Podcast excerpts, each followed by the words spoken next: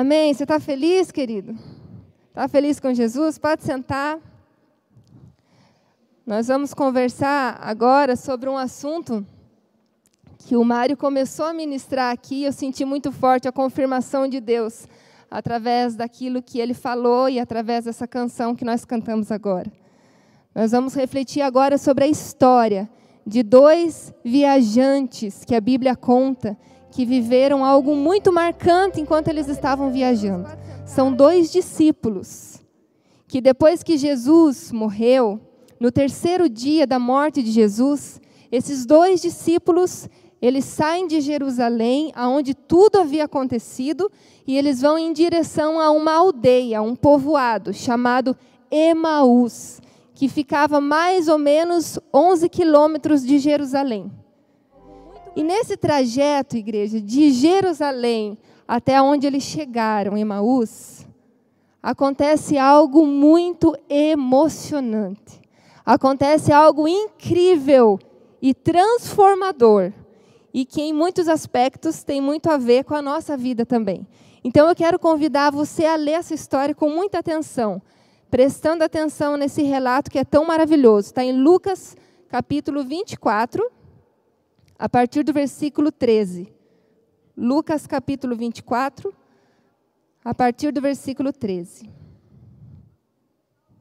Naquele mesmo dia, dois deles estavam indo para um povoado chamado Emaús, a 11 quilômetros de Jerusalém.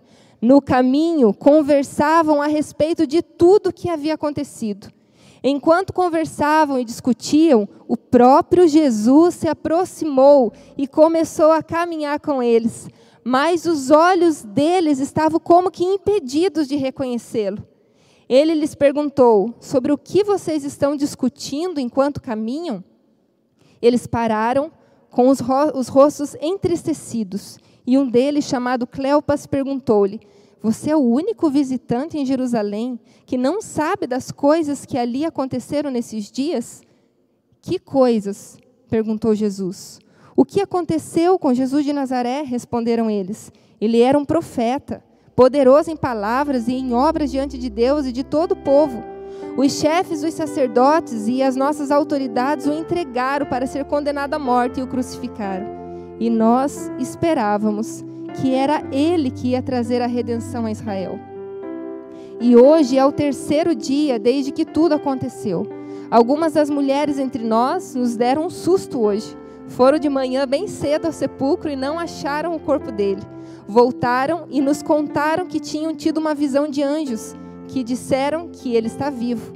Alguns dos nossos companheiros foram ao sepulcro e encontraram tudo exatamente como as mulheres tinham dito, mas não o viram. Ele lhes disse: Como vocês custam a entender e como demoram a crer em tudo que os profetas falaram. Não devia o Cristo sofrer estas coisas para entrar na sua glória? E começando por Moisés e todos os profetas, explicou-lhes o que constava a respeito dele em todas as Escrituras. Ao se aproximarem do povoado para o qual estavam indo, Jesus fez como que ia mais adiante mas eles insistiram muito com ele: fique conosco, pois a noite já vem, o dia está quase findando. Então ele entrou para ficar com eles. Quando estava à mesa com eles, tomou o pão, deu graças, partiu e deu a eles. Então os olhos deles se abriram e o reconheceram, e ele desapareceu da vista deles. Perguntaram-se um ao outro: não estava ardendo os nossos corações dentro de nós enquanto ele nos falava no caminho e nos expunha as Escrituras? Levantaram-se e voltaram imediatamente para Jerusalém. Ali encontraram os onze e os que estavam com eles reunidos, que diziam: É verdade, o Senhor ressuscitou e apareceu também a Simão. Então os dois contaram o que tinha acontecido no caminho e como Jesus fora reconhecido por eles enquanto partiam o pão. Uau! Que relato maravilhoso! Mas essa história, apesar de terminar muito bem, queridos, ela começa com dois discípulos completamente abalados. E nós sabemos por quê. Você já deve ter ouvido que nessa época Israel estava sob o domínio de Roma, eles estavam sob o jugo romano. Então, quando se falava sobre o Messias prometido, eles idealizaram um estereótipo de Salvador. Eles imaginavam que o reino que seria estabelecido era terreno. Então, o perfil de Salvador deveria ser um, um líder político, militar, alguém que aparecesse, já assumisse o poder e o domínio sobre tudo e sobre todos. Alguém que viesse e tirasse os judeus do sufoco que eles estavam. Essa era a expectativa deles. E quando eles começaram a ver que Jesus era poderoso em obras, em milagres e poderoso em palavras, eles criaram a expectativa de que talvez então Jesus seria esse tipo de Salvador. É por isso, irmãos, que quando Jesus é crucificado, isso tem um impacto psicológico muito grande na vida dos discípulos. É como se arrancasse deles toda a esperança que eles construíram até ali. É como se esmagasse a expectativa deles. Então eles se sentem tão desiludidos, tão desanimados, tão decepcionados, que eles resolvem recuar. Eles decidem retroceder. E eles voltam para Emaús, onde provavelmente era o endereço deles, o endereço antigo deles.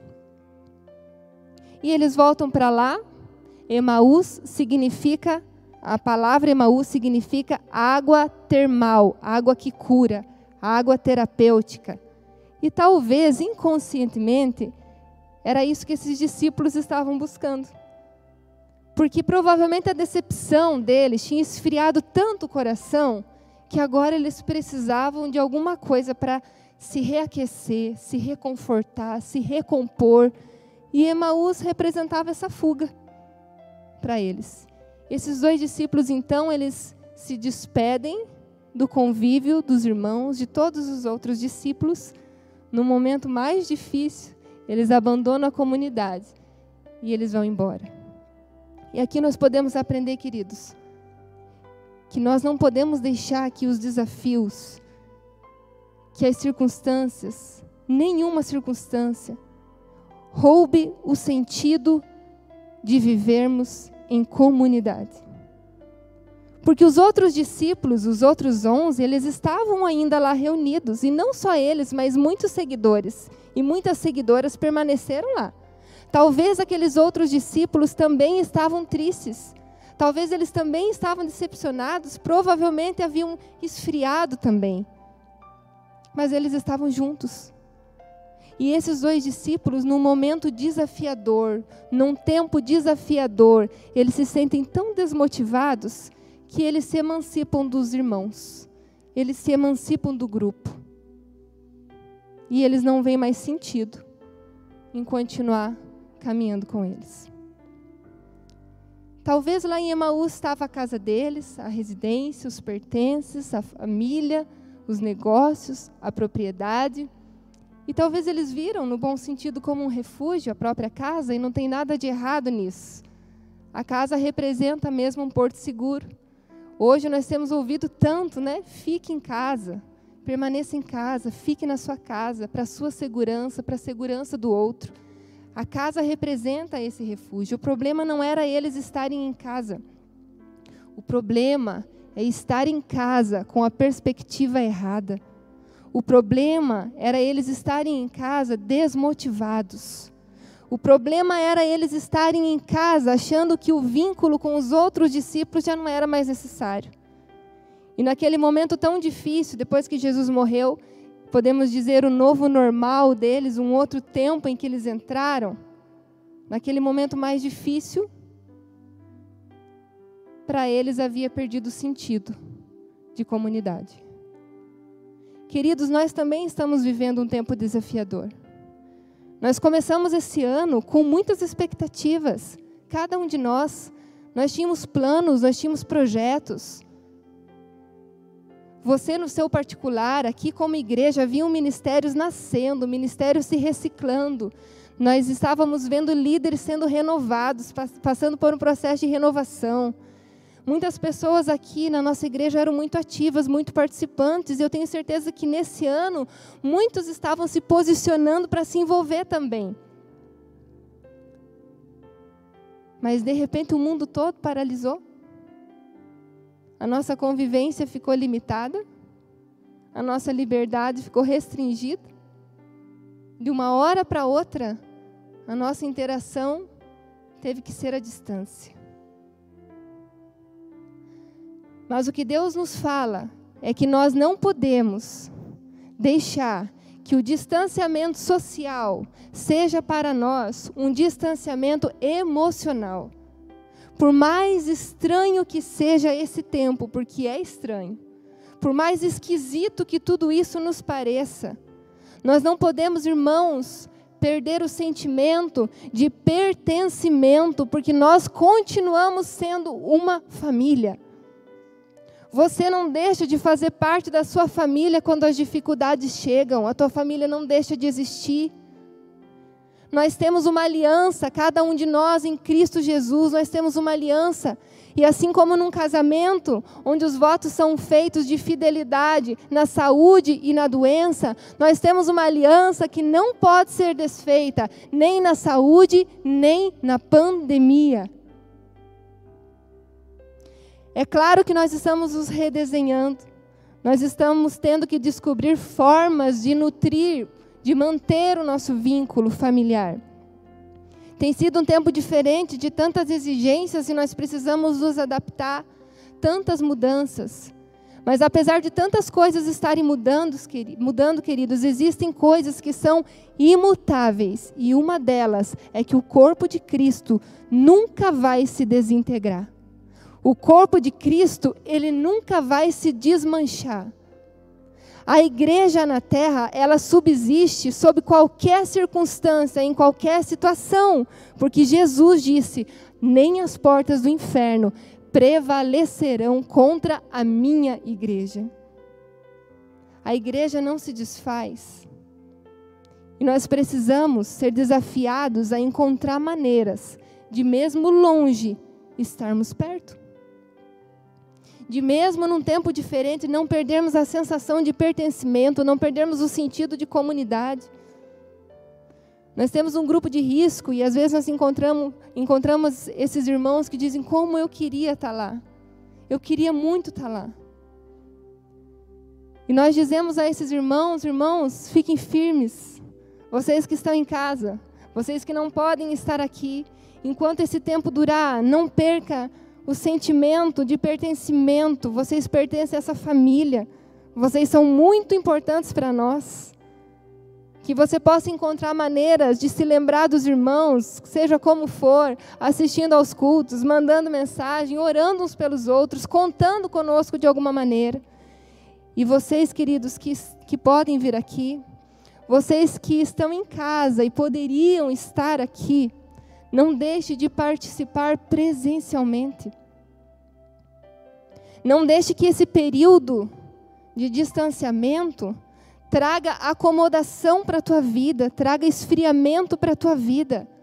Ontem nós tivemos uma ministração aqui, onde o Nando estava eh, falando sobre o novo normal, esse novo tempo, e ele citou algo muito interessante. Ele diz que as crises aceleram os processos e que aquele que já estava buscando a Deus, agora está buscando ainda mais, mas aquele que já estava se esfriando, está se esfriando ainda mais.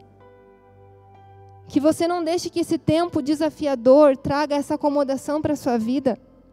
Na internet, no YouTube, nós temos muitas palavras abençoadas que nos fazem muito bem, que nos ensinam. E você deve ouvi-las para ser alimentado, mas uma coisa não substitui a outra. Existem coisas que Deus vai falar com você dessa forma lá no teu particular, mas existe, igreja, direções que Deus dá num ambiente de unidade, com uma direção específica para aquela realidade. Existem coisas que o Senhor faz quando nós estamos juntos. O Salmo 133 diz: Ó oh, quão bom e agradável é que os irmãos vivam em união, e termina dizendo ali, ele ordena bênção e vida. A palavra disse: O meu povo, que se chama pelo meu nome, se humilhar e orar, e buscar a minha face, se converter dos seus maus caminhos, Eu ouvirei dos céus, eu perdoarei os seus pecados, eu sararei a sua terra, se o meu povo me buscar. Se o meu povo me buscar, ou seja, o rebanho não pode se dispersar. E ainda fala: se o meu povo buscar a minha face. Entre tantas interpretações que essa frase tem, uma delas é buscar a face. O que você busca quando você olha para a face de alguém? Quando você vai buscar a face de alguém, você quer saber o que, que aquela pessoa está olhando, o que aquela pessoa está expressando, o que ela quer dizer. Quando você busca a face de Deus, você quer saber o que Ele quer te mostrar, no que Ele está se movendo, que direção Ele quer dar. Se o meu povo buscar a minha face, eu vou dar essa direção. Nós precisamos saber que direção Deus vai nos dar, então nós precisamos permanecer juntos. O rebanho precisa permanecer junto para saber para onde ele vai caminhar. Hebreus 10, 25. Não deixe de congregar, mas estejam aqui encorajando uns aos outros. Quanto mais vedes, que se aproxima aquele dia. Estejam cada vez mais juntos, porque o dia está cada vez mais próximo. Que dia é esse? O dia que Jesus volta para buscar essa igreja.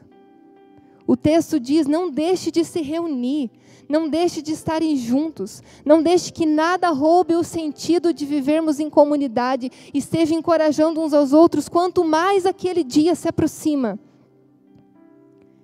uma brasinha longe da outra se apaga. Nós precisamos uns dos outros para nós nos aquecermos. E esses discípulos estavam lá, se distanciando, até que de repente Jesus aparece. Jesus ressurreto aparece e começa a caminhar com eles. Mas eles não reconhecem Jesus. Eles estavam tão descrentes, tão decepcionados, que o texto diz que é como se o seu coração, os seus olhos estivessem impedidos de ver. E Jesus chega e faz uma pergunta: O que, que vocês estão conversando e discutindo enquanto vocês caminham? E eles dizem: Você é o único visitante em Israel que não sabe dos últimos acontecimentos? Olha que pergunta fizeram para Jesus, né? E Jesus ainda estende a conversa e fala: Quais acontecimentos? Me fale. E aí eles começam a falar: Jesus de Nazaré, ele foi um profeta, ele foi grande em obras, em sabedoria, em palavras. E os líderes, os sacerdotes, as nossas autoridades prenderam ele, crucificaram ele. Hoje já é o terceiro dia. E nós pensávamos que era ele que iria vir redimir Israel.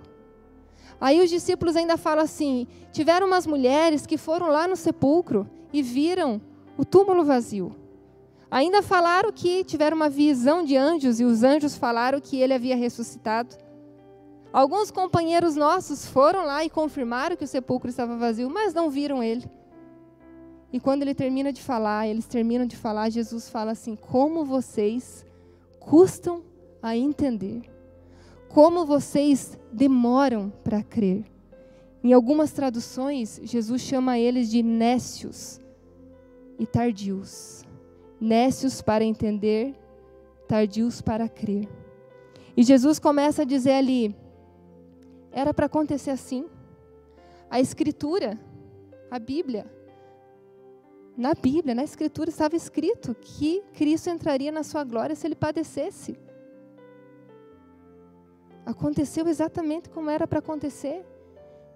E Jesus novamente explica o que provavelmente eles já tinham ouvido. Jesus explica desde Moisés até os profetas. Ele começa a explicar o que constava sobre ele, sobre a sua morte em todas as Escrituras. Jesus te teve que falar de novo, porque eles custaram para entender e demoraram para crer. E às vezes, queridos, nós somos exatamente assim. Nós somos nécios para entender e tardios para crermos. O que é nécio para entender e tardio para crer? Nécio para entender significa desprovido de discernimento, ignorante, tolo. E tardio para crer significa ser lento, demorar, não responder prontamente com fé, não confiar. E essas duas condições refletem um estado de retardamento que pode nos tirar do lugar onde deveríamos estar e nos impedir de viver o que nós poderíamos viver. É o que foi ministrado no domingo passado. Caminho da maturidade. Às vezes nós agimos como ignorantes e Jesus precisa nos falar as mesmas coisas sempre, nos lembrar de coisas que nós já deveríamos ter entendido, então nós ficamos ali tomando leitinho. Exatamente como esses discípulos de Emaús, tendo que ouvir novamente, porque o nosso entendimento é raso. Em que sentido, queridos, esses discípulos, eles estavam como nécios? Em que sentido eles estavam ali com o entendimento diminuído? Quando eles demonstraram através dos seus sentimentos e das suas palavras que Cristo não era o centro da vida deles. Eles não estavam preocupados em servir a esse Deus, mas em serem servidos por Deus. A interpretação da Escritura e do Cristo era de uma forma egoísta. É por isso que essa imagem de Jesus como um servo sofredor não era atrativa para eles. Essa imagem de Cristo sofrendo, se entregando, padecendo, não era atrativa, não era popular, assim como hoje também não é. O sucesso hoje também é medido pelo prestígio, pela aclamação, pelo glamour.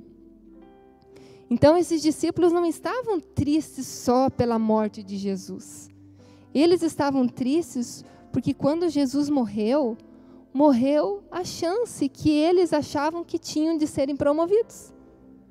A chance que eles achavam que tinham de viver em um reino segundo essa escala de valores mundana.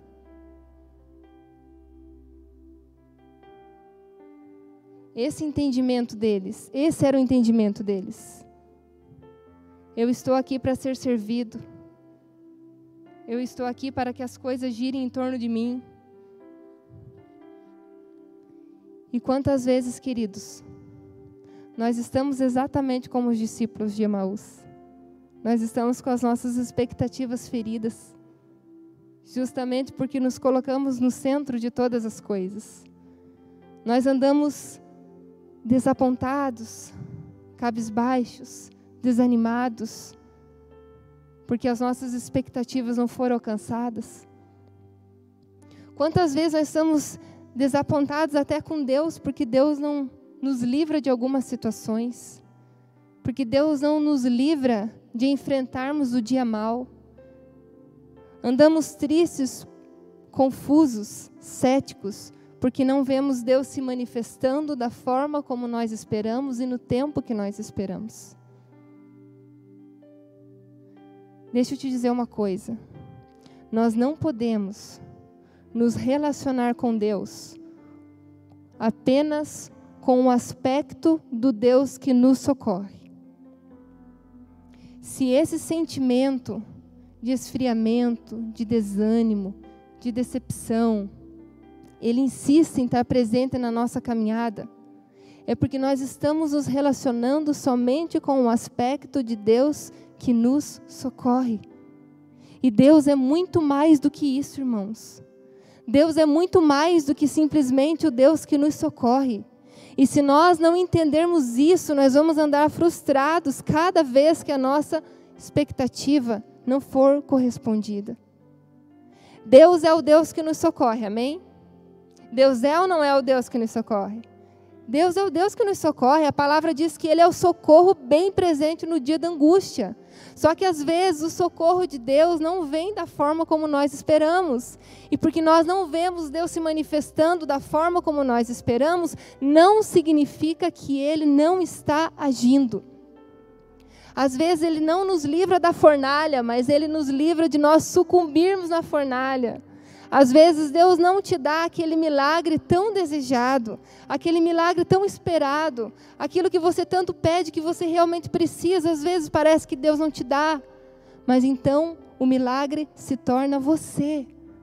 O milagre se torna você permanecer de pé, apesar de não receber aquilo. O milagre se torna a força que Deus te dá. Nós não podemos limitar o agir de Deus. Nós não podemos ser nécios para pensar que o agir de Deus se resume apenas naquilo, enxergar o pontinho um pontinho dentro de um quadro tão grande. Não podemos ter essa visão limitada, porque os pensamentos de Deus são muito mais altos que os nossos. Os planos de Deus são muito mais elevados que os nossos. A visão de Deus, a perspectiva de Deus, ela é minuciosamente detalhada, mas ela também é infinitamente abrangente. Deus vê muito mais do que nós, Deus enxerga muito mais do que você e eu. Existe uma frase que eu ouvi esses dias que diz assim: se Deus respondesse, correspondesse todas as nossas expectativas, como ele poderia superá-las? Foi isso que Jesus fez com os discípulos, apesar deles não saberem? Jesus foi além das expectativas dos discípulos, porque os discípulos esperavam um reino que viesse tirar eles do domínio de Roma, mas Jesus veio tirar do domínio do pecado. Eles esperavam um reino terreno, mas Jesus veio trazer um reino eterno. Eles acharam que com a morte de Jesus tinha morrido a esperança, mas na verdade era a esperança que estava vencendo a morte e trazendo uma esperança ainda maior. O agir de Deus é muito maior, queridos. Precisamos expandir o nosso entendimento, é muito maior. O Senhor ele tem planos pessoais, ele tem propósitos pessoais, mas ele também tem um plano universal e ele está trabalhando nesse propósito universal e global. Ele está trabalhando agora. O agir de Deus é abrangente, o agir de Deus é grande, a obra de Deus é grande demais. E o Senhor tem se comunicado com a terra nesses dias, o Senhor tem feito grandes obras e tem realizado maravilhas, e o Senhor está em ação e trabalhando nesse momento muito mais do que nós possamos imaginar. Não apenas na nossa vida, mas em toda a terra. E se nós não expandirmos o nosso entendimento acerca de Deus, nós vamos ser tardios para crermos. Esses discípulos, eles estavam dessa maneira. Eles estavam tão tardios para crer, por não entender a grandiosidade da obra de Deus, que mesmo com os sinais se cumprindo, eles continuavam descrentes. As outras mulheres foram até lá falar o que viram. Elas foram falar do sinal da ressurreição. Elas falaram: Nós fomos até o sepulcro. Jesus não estava lá, nós tivemos uma visão, os anjos nos falaram que ele ressuscitou, as mulheres voltaram a compartilhar. Teve mais um sinal, os companheiros também foram e comprovaram que o túmulo estava vazio, e mesmo assim eles não creram. Mesmo com tantos sinais, eles não creram. E às vezes assim estamos nós diante do agir de Deus. O Senhor tem dado e cumprido tantos sinais sobre toda a terra, e mesmo assim, nós permanecemos como igreja tardios em crer, tardios em crer. Às vezes nós estamos como esses discípulos, principalmente quando se fala em relação à volta de Jesus, ao grande dia. Nós estamos como ele dizendo, mas já é o terceiro dia e não vimos nada. Já é o terceiro dia e ele não ressuscitou. E às vezes, quando nós ouvimos alguém falando sobre isso, nós pensamos que pode ser algo fantasioso. Assim como esses discípulos não deram crédito àquelas mulheres. O texto diz que quando as mulheres voltaram falando daquilo, dando aquele testemunho, trazendo aquele sinal do cumprimento da promessa, elas foram tidas como loucas. Aquilo era um delírio, eles não deram crédito. O texto chama de desvario, eles acharam que era um desvario. E muitas vezes acontece isso hoje, quando nós falamos acerca do que Deus está fazendo, quando testemunhamos, quando nós observamos os sinais, quando falamos sobre o que Deus está fazendo em toda a terra. Isso também pode soar para alguns como algo fantasioso. Já faz tanto tempo que se prega sobre a volta de Jesus e até agora nada. Mas, queridos, Noé pregou durante 100 anos que o dilúvio chegaria e uma hora ele chegou. E nós não podemos desvincular a nossa pregação e a nossa fé do cumprimento dessa promessa que nos aguarda. Há muito tempo está sendo pregado, ensinado o que diz a Escritura acerca da volta de Jesus. Uma hora vai se cumprir. Uma hora vai se cumprir. E como igreja, nós não podemos negar os sinais que nós estamos vendo. Nós não podemos, irmãos, ser tardio, tardios para crermos no agir do nosso Deus, para crermos que Ele é fiel para cumprir o que Ele disse que faria. Nós precisamos responder com fé. Mas enquanto esse dia não chega, enquanto Jesus não volta, nós precisamos aprender a caminhar com Ele aqui. Nós precisamos aprender a reconhecer Jesus enquanto nós caminhamos. E esses discípulos aqui deixaram de reconhecer Jesus pelo menos duas vezes. Quando eles falam sobre Jesus, eles, eles dizem assim: Nós pensamos que era Ele que via trazer redenção a Israel. Ali já não reconheceram Jesus como Cristo. E depois eles deixam de reconhecer quando Jesus está ali caminhando com ele, Jesus ressurreto. Tudo bem que o aspecto de Jesus estava totalmente diferente. Mas Jesus esteve ali caminhando com eles. E o coração deles é que estava como impedido de ver, porque estavam nécios, porque estavam tardios para crer. E às vezes a gente fica chocado, né, quando olha essa passagem e pensa assim: mas nessa caminhada, que talvez durou mais ou menos umas duas horas de caminhada, o cálculo que se faz desses 11 quilômetros, nós ficamos chocados, mas duas horas de caminhada. Jesus caminhando com eles e falando com eles, e eles não reconheceram Jesus nesse tempo, nessas duas horas de caminhada. Nós ficamos chocados, mas e, e nós, irmãos? E nós? Que muitas vezes não é em duas, em 24 horas, durante um dia inteiro, durante uma semana inteira nós muitas vezes não reconhecemos, não vemos Jesus, não prestamos atenção em Jesus, não temos a percepção da Sua presença. Quantas vezes nós o ignoramos na nossa caminhada e ainda achamos que Deus é um Deus distante? Há quanto tempo o Senhor está caminhando com você? Há quanto tempo você caminha com Jesus? Há quanto tempo e nós não o conhecemos? Certa vez Felipe vai conversar com Jesus e Felipe diz assim: Jesus, fazer um pedido. Aí não precisa fazer mais nada. Mostra-nos o Pai. Mostra para a gente o Pai. E Jesus responde assim: Felipe, há quanto tempo eu estou com você e você ainda não me conhece? Quem vê a mim, vê o Pai. Quanto tempo eu estou caminhando com você e você não me conhece? Quanto tempo o Senhor está caminhando com você e você não o reconhece? Às vezes ficamos esperando algo extraordinário, como Felipe queria uma outra visão, uma outra experiência. E esperando algo extraordinário, nós estamos perdendo o sobrenatural todos os dias. Existe uma frase que desde a primeira vez que eu li, eu carrego ela comigo, que diz assim: A terra toda está repleta do céu.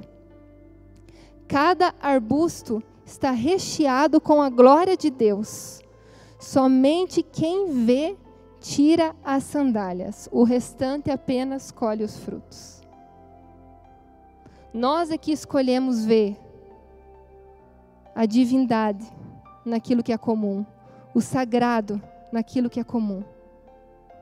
Mas Jesus está lá, na simplicidade da nossa vida, todos os dias.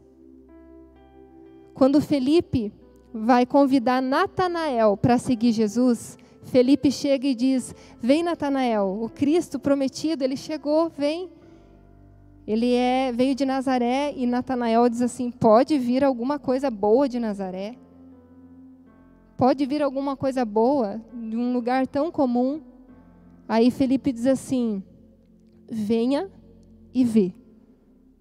Quando Natanael chega até Jesus, Jesus vai receber ele e diz assim: Eis aí aponta para Natanael, um israelita verdadeiro em quem não há falsidade. Natanael se assusta e fala assim: Como que você me conhece? E Jesus fala assim: Eu te vi, Natanael, quando você estava lá embaixo da figueira, antes de Felipe te chamar. Antes de qualquer pessoa te ver, Natanael, eu vi você. O olhar de Jesus é constante sobre a nossa vida. E ele está nas coisas mais corriqueiras da nossa vida. Jesus viu Natanael debaixo da figueira. Eu não sei o que Natanael estava fazendo lá, talvez descansando, enfim, mas era um momento comum. E Jesus estava lá olhando ele. E Jesus está olhando você. Jesus está olhando você debaixo da figueira. Jesus está olhando você nas coisas mais comuns do teu dia. Jesus está olhando você quando você acorda, quando você deita, quando você está dormindo. E se nós não reconhecermos Jesus no nosso caminho,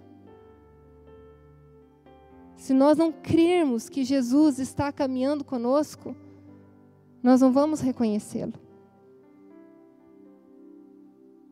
Não vamos reconhecer o quanto dele tem na nossa vida. Do acordar ao deitar. Se não reconhecermos Jesus, não vamos ver as promessas que são cumpridas nas coisas mais simples da vida. Por exemplo, Jesus disse que daria de comer as aves do céu, que, que as aves do céu se alimentam porque Deus dá a elas de comer, que Deus veste os lírios do campo e que nós temos muito mais valor do que as aves e do que os lírios. Por isso o Senhor disse que essas coisas não nos faltarão. E eu pergunto para você, está te faltando comida, irmão? Está faltando comida na sua casa? Está faltando o que vestir? É promessa cumprida todo dia, é Jesus todo dia na tua vida. E essa promessa é feita para quem busca em primeiro lugar o reino de Deus e a sua justiça. Então isso é acrescentado. E muitas vezes nós nem buscamos, isso está vindo de bônus. Jesus está caminhando conosco. Tem promessa sendo cumprida na simplicidade da nossa vida. Se nós reconhecêssemos a presença de Jesus, muita coisa seria diferente.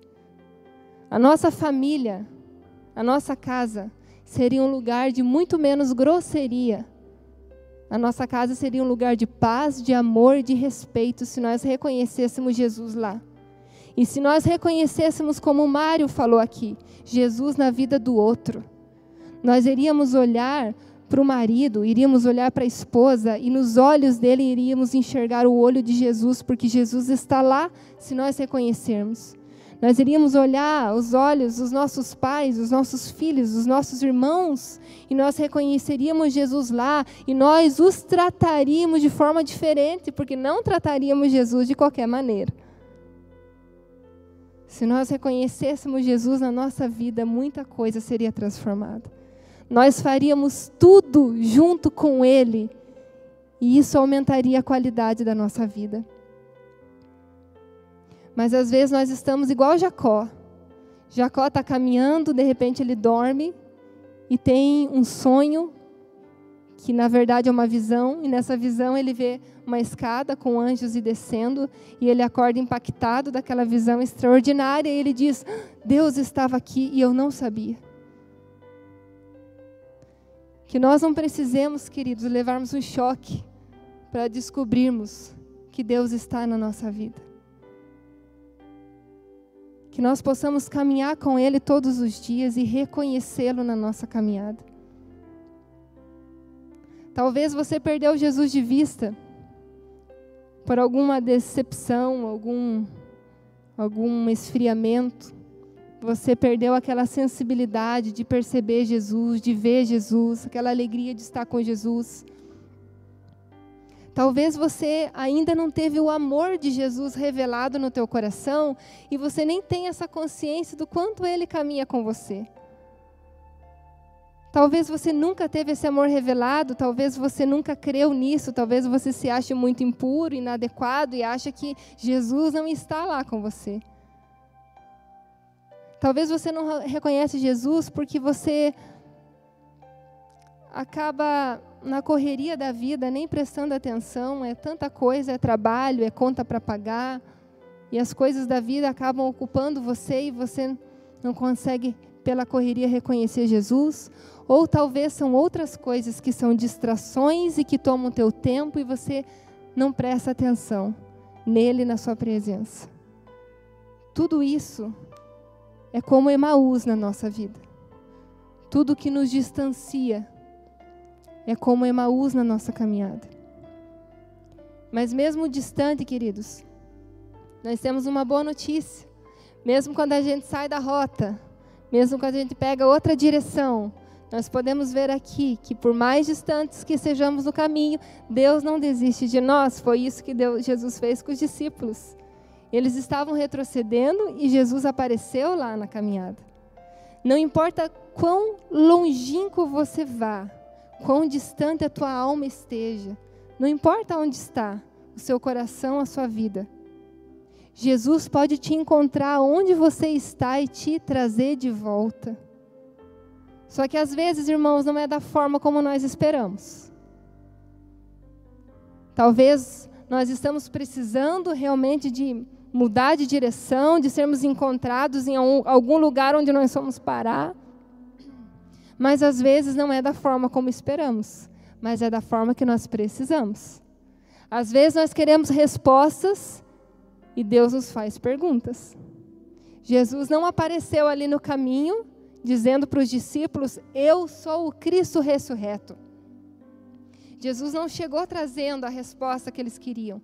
Jesus chega perguntando para eles: O que, que vocês estão conversando e discutindo enquanto caminham? Jesus faz perguntas para nós. O que você está discutindo enquanto caminha? O que tem ocupado a sua mente? E quando os discípulos respondem, Jesus vem novamente com outra pergunta. Quando os discípulos dizem, você não sabe o que está acontecendo? Ele diz, o que está acontecendo? E eles são levados novamente a responder. E nós vemos na palavra que Deus se manifesta muitas vezes às pessoas dessa maneira, fazendo perguntas, confrontando, fazendo pensar.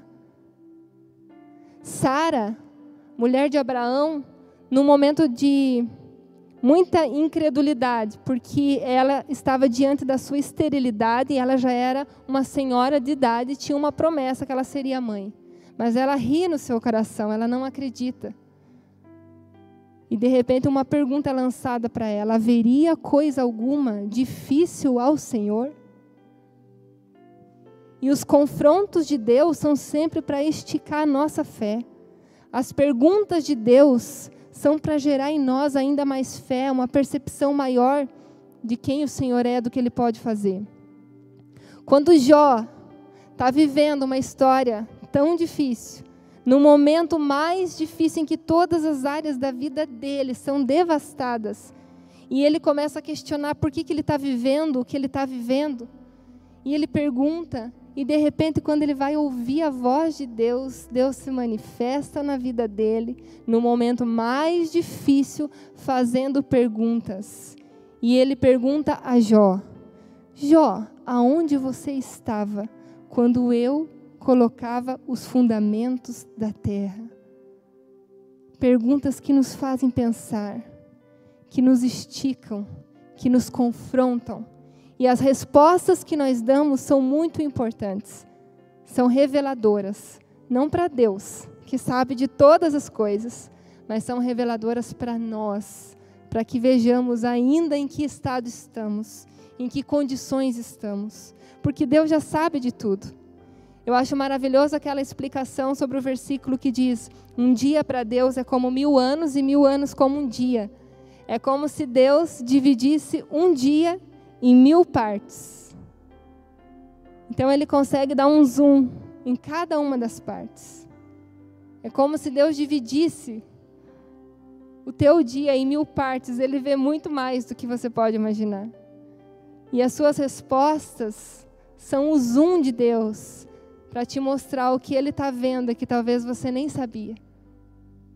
E pelas respostas que nós damos, nós vemos que não sabemos nada e que nós precisamos muito de Jesus, aprender com Ele e caminhar com Ele. E esses discípulos, eles continuam caminhando com Jesus até que eles chegam em Emaús. chegam próximo a Emaús. Quando eles estão chegando próximo ao povoado, Jesus faz como que ia adiante. E os discípulos falam: Fica conosco, o dia já está acabando.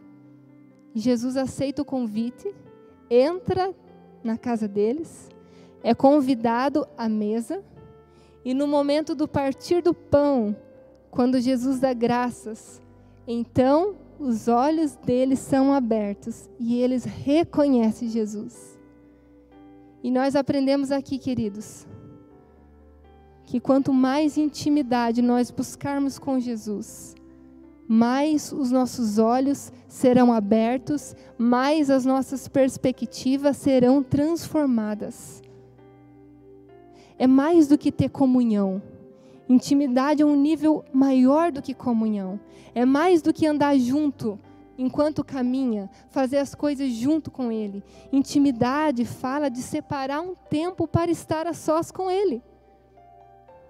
Os discípulos fizeram isso, estavam ali caminhando com Jesus, mas de repente Jesus veio e foi convidado para estar numa área mais privativa, num momento de maior proximidade, um momento de compartilhamento dentro de casa, na mesa.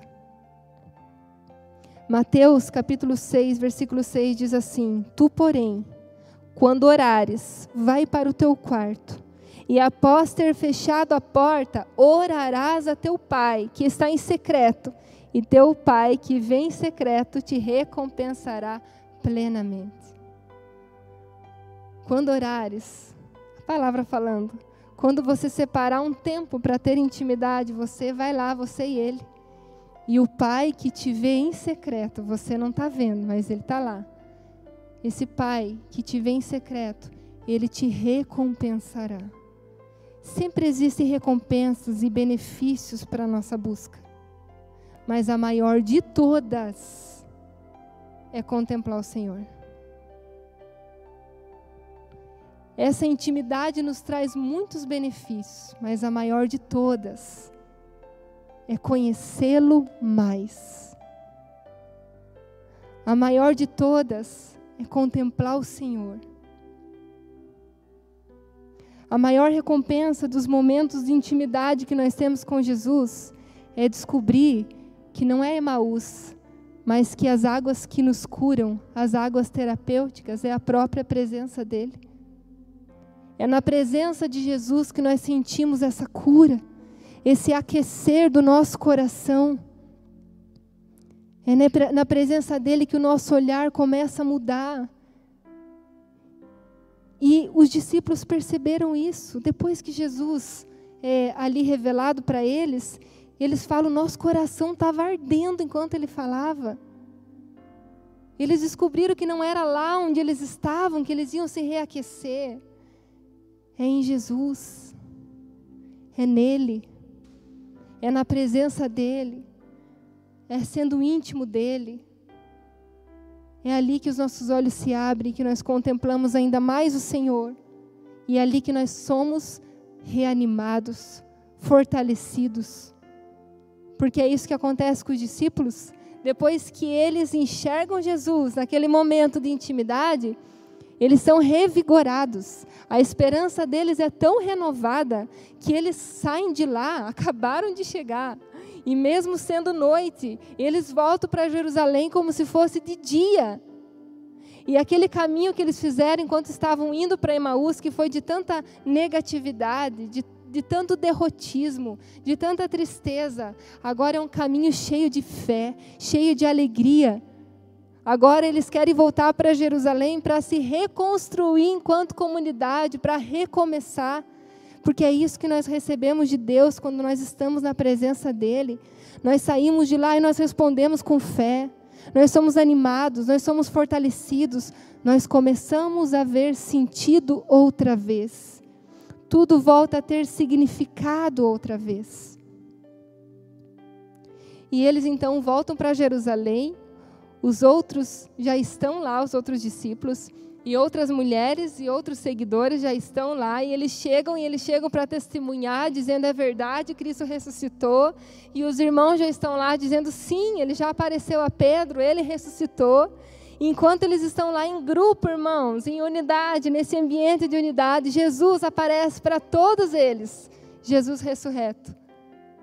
E Jesus dá direções específicas para esses homens. E eles são todos, e eles são todos marcados para sempre. Aqueles homens, todos eles são marcados para sempre. Muitas vezes, irmãos, somos nós os que estamos no caminho de Emaús. Ainda mais num tempo como esse. Muitos se sentindo perdidos, tristes, desanimados. Nós estamos vivendo um tempo que nunca vivemos. É a pandemia, é o distanciamento, é a crise econômica, são os conflitos políticos, são os fenômenos naturais, são as catástrofes na terra. Tantas coisas nós estamos vendo. Mas deixa eu te dizer uma coisa: Jesus não é um viajante desinformado. Ele não está alheio a nada do que está acontecendo. Ele não está alheio ao que nós estamos vendo em toda a terra e ele não está alheio ao que está acontecendo na sua vida.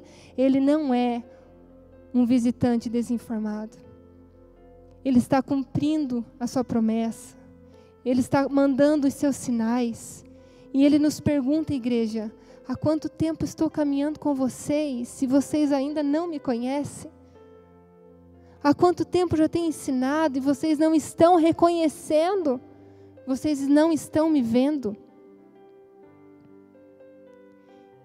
E eu gostaria de nessa noite convidar você, em nome de Jesus, como diz essa canção que nós acabamos de cantar, convidar você para dizer a você, para convidar Jesus para se assentar à mesa com você, para que Ele abra os seus olhos, para que você e eu, para que nós, como igreja, deixemos de ser nécios para entender e tardios para crermos.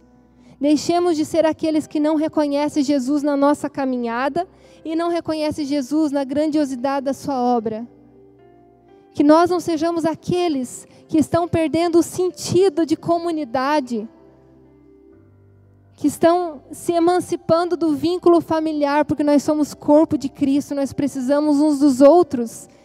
E nesse tempo, mais do que nunca. Eles voltaram para Jerusalém, esses discípulos. E Jerusalém, queridos, a Jerusalém que está lá em Israel, a Jerusalém que eles estiveram nessa época, não, ela não representa para nós a cidade de Deus. Ela é chamada Cidade Santa e ela tem a sua história. Mas a localização não representa para nós a cidade de Deus.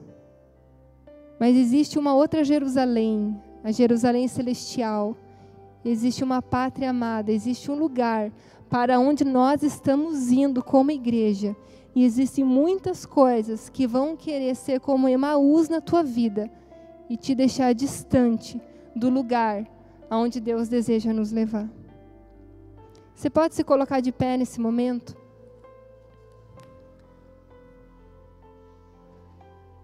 Assim como aqueles discípulos sentiram o coração queimar, eles falaram assim: não era isso que estava acontecendo dentro de nós enquanto ele nos falava?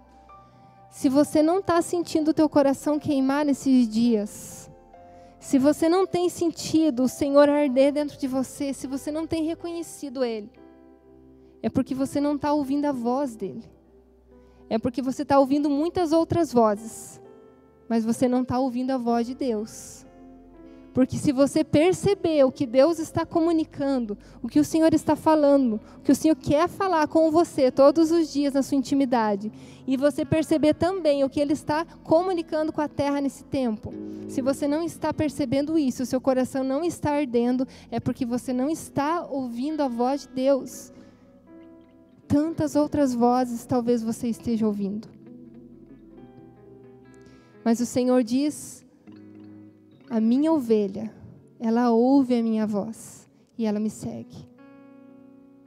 Se você é a ovelha de Deus, ouça a voz dele nessa noite falando com você. Feche os teus olhos nessa hora.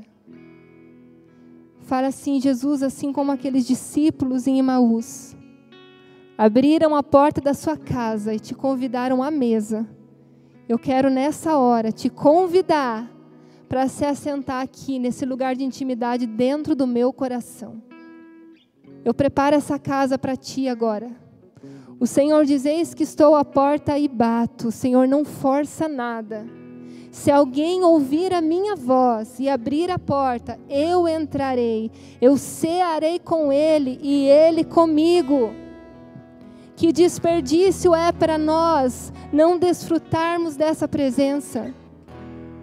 Não podemos passar a vida sendo como Jacó naquele momento que diz: Meu Deus, o Senhor sempre esteve comigo e eu não sabia, eu não te vi. O Senhor estava falando e eu não ouvi, como eu estava nécio, como eu estava tardio. Igreja, esse é o momento onde o Senhor quer mudar a sua rota, mudar a sua direção.